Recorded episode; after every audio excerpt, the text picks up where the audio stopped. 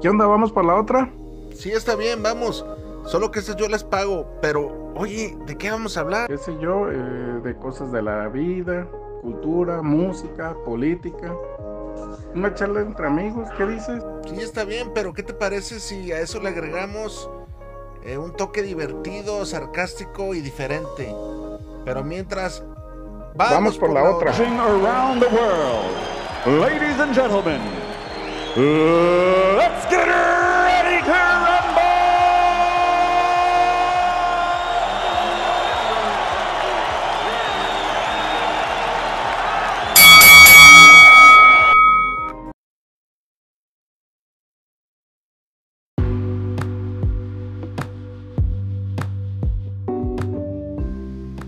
¿Qué tal a todos los oyentes de Vamos por la Otra? Les tenemos otra historia más que nos llegó a través de Messenger.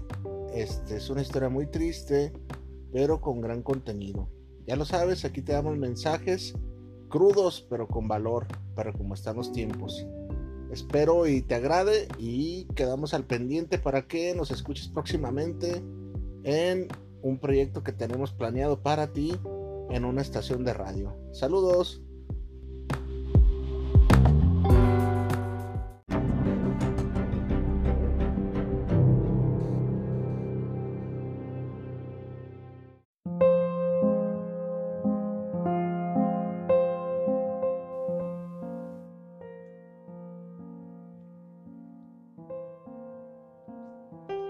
No supe, no supe cuándo decir que no. No supe cuándo se salió de mis manos y de mi control. Todos te van a decir en algún momento que es malo, que es bueno, pero nadie te muestra la salida. Mi historia, mi historia no es muy diferente a las que por ahí has escuchado. Llena de excesos, llena de mala vida, llena de malos recuerdos. Era mi novia Daisy, no se me olvida. Su piel tan blanca, tan pálida, esos ojos verdes que me enamoraron. Qué ingrato, qué ingrato fui con ella. Todo el noviazgo, todo el noviazgo fue una persona absurda y totalmente desencajada con lo que vendría siendo un noviazgo normal. ¿Cómo le hice sufrir a Daisy? No le aguantaba ninguna pequeña rabieta porque eh, dos o tres ocasiones, quizás hasta más, le llegué a, a bofetear. Y ella por su amor, por su paciencia, porque nos conocíamos desde la primaria, me aguantaba mis tonterías. Llegaba totalmente ebrio a los encuentros que teníamos cuando era mi novia. Y eso eso de, pronto no, no digo que haya sido, ni me excuso en eso, pero como que normalizaba mi alcoholismo. Qué equivocado y qué equivocaciones cometí en mi vida. Trabajé muchos años de barman, pero más atrás, porque ¿sabes qué? Toda la gente, toda la gente le echa la culpa a ese trabajo que tuve de barban. Y mi problema viene más atrás.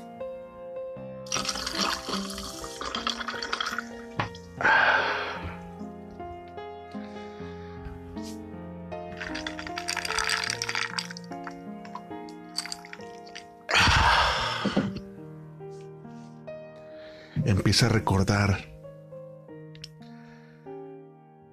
dónde vino y dónde desembocó mi problema.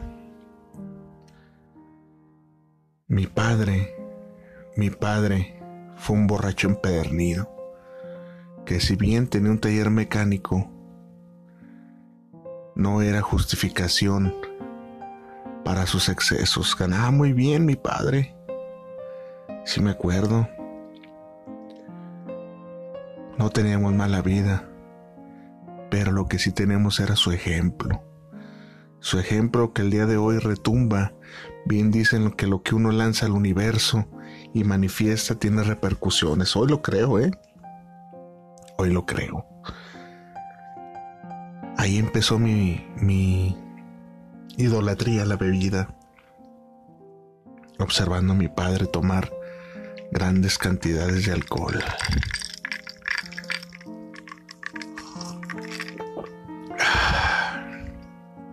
Ahí fue donde todo comenzó. Estoy casi seguro. Tuve una adolescencia pues relativamente normal. Fue cuando me empecé a topar con la bebida y sí me excedía, claro que sí, pero lo consideraba normal porque todo mundo bebe, todo mundo es un eh, bebedor social y así me consideraba yo. Hoy entiendo que estuve todo este tiempo equivocado. Seguí así, continué, mis amistades no eran muy diferentes a lo que yo era. Bien dice el dicho, Dios los hace y ellos se juntan y pues yo me junté. Tuve malas juntas. Dentro de mí yo sabía que eso de los que están en el escuadrón de la muerte bebiendo diario en la esquina, eh, no era lo mío, lo mío era diferente. Yo me senté con clase, con estilo, tomaba bebidas alcohólicas y me sentía todo un adulto, cuando apenas tenía mis 15 años. Daisy siempre me acompañaba, era mi novia fiel, era mi... era mi novia, mi inocente novia. Ahora recuerdo, recuerdo esos años que pasé con ellos, esos años que le hice padecer, cuántos años, tarde, muy tarde. Tarde me arrepiento, porque las heridas ahí se quedan. Eh, no es tan fácil como uno cree. Nada más pedir una disculpa y que todo el pasado se quede atrás.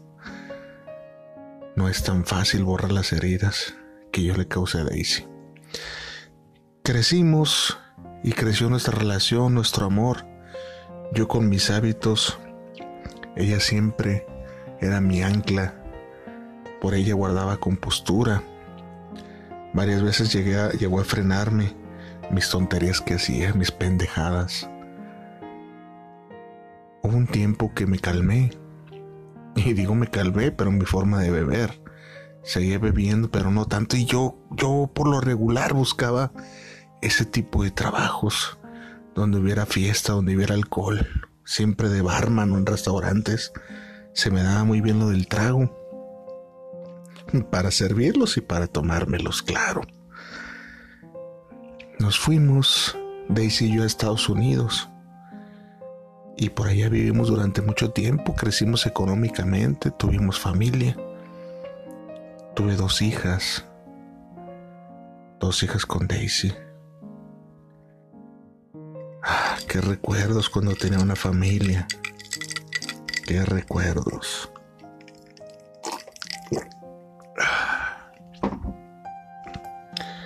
Esos recuerdos se volvieron sombras.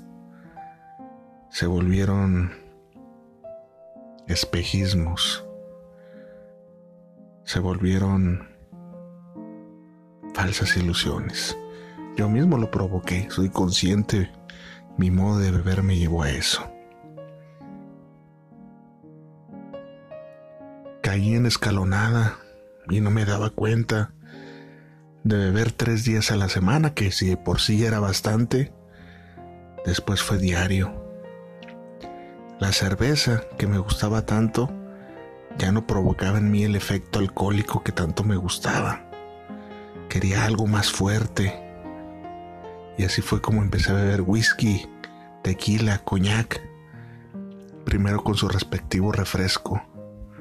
Ya después omití el refresco y tenía que hacer la ingesta directa.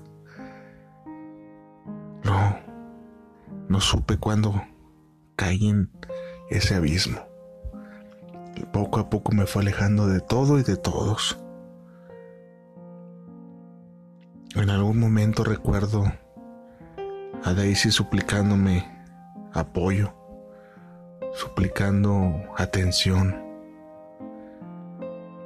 Fue una mañana de junio lluviosa, no se me olvida, de las primeras lluvias que empiezan a caer acá.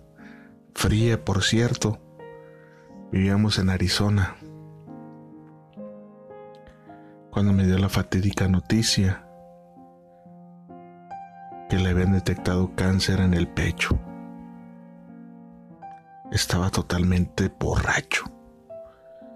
Tomé a la ligera la noticia y al día siguiente, llorando, me pedía apoyo, me pedía cariño, me pedía atención. Y yo con un tremendo dolor de cabeza de la fiestota que me había aventado. No me estés chingando la madre. Estoy hasta la madre de tus pendejadas tus chantajes. A última hora no vas a traer nada. Así le dije esas palabras. Todavía le di una patada en las sentaderas. Y no me vuelvas a hablar para tus pendejadas, no me preocupes más, tengo muchas preocupaciones, le dije. Adiós.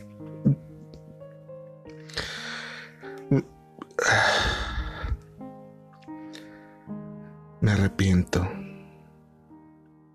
tarde, pero me arrepiento.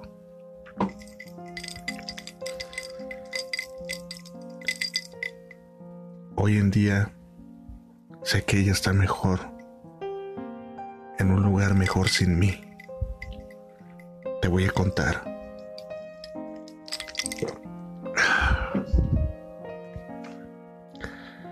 Al tiempo y al ver mi nulo apoyo, Creo que fue la última decepción que le pude causar.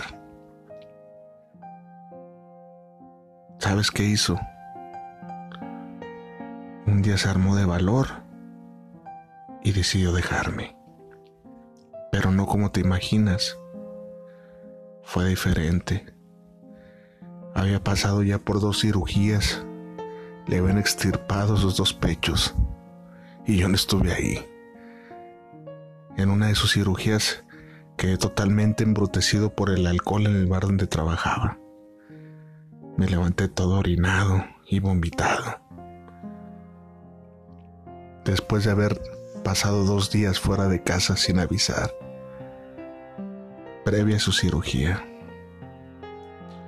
Después de eso, recibí una orden de restricción judicial para yo no acercarme más a ella ni a mis hijas.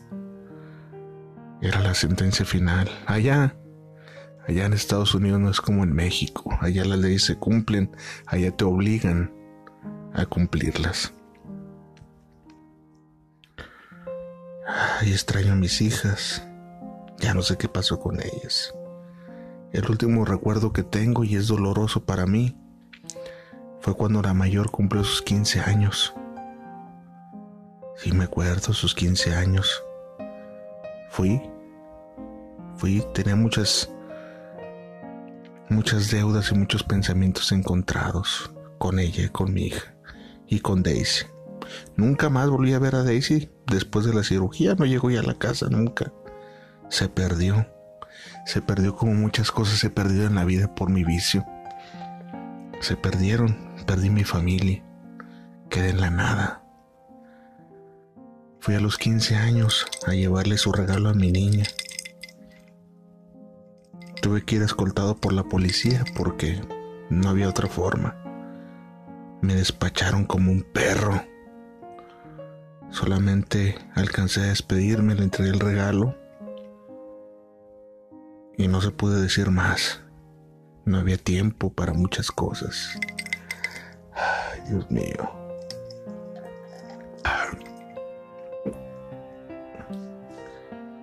Después de ese desaguisado, decidí venirme a la ciudad de Guadalajara, de donde soy originario. Ya no, ya no podía perder más cosas allá. Todo lo había perdido, familia, hijas, esposa, dignidad, trabajo. No había más por perder. Regresé a Guadalajara y las cosas por acá no estaban muy diferentes. Los amigos que en alguna vez fueron mis amigos estaban presos o se habían ido a vivir a otro lado como yo, o algunos de plano perdidos en el vicio como yo. Hoy en día mi única petición, mi única petición es morir como mi padre, de cirrosis. Ya no tengo más que perder en esta vida. Me encuentro solo. Lloro, sí, lloro, pero ¿sabes qué? Creo que mi familia está mejor sin mí. Yo fui una lacra, un cáncer para ellos. No creo que me extrañen. Mi mujer sería feliz con cualquier otro. Y la prueba está en que nadie me ha buscado.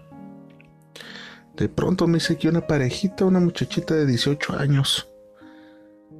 Ya mis 50 años que tengo ahorita me hace compañía, pero ahí la verán a la pobre consiguiendo para comer con los vecinos porque yo todo lo que gano me lo tomo. No me interesa. Soy egoísta, soy necio, no he aprendido nada. Y lo único que vuelvo a decir y pienso seguir así. Quiero morir Quiero morir como mi padre.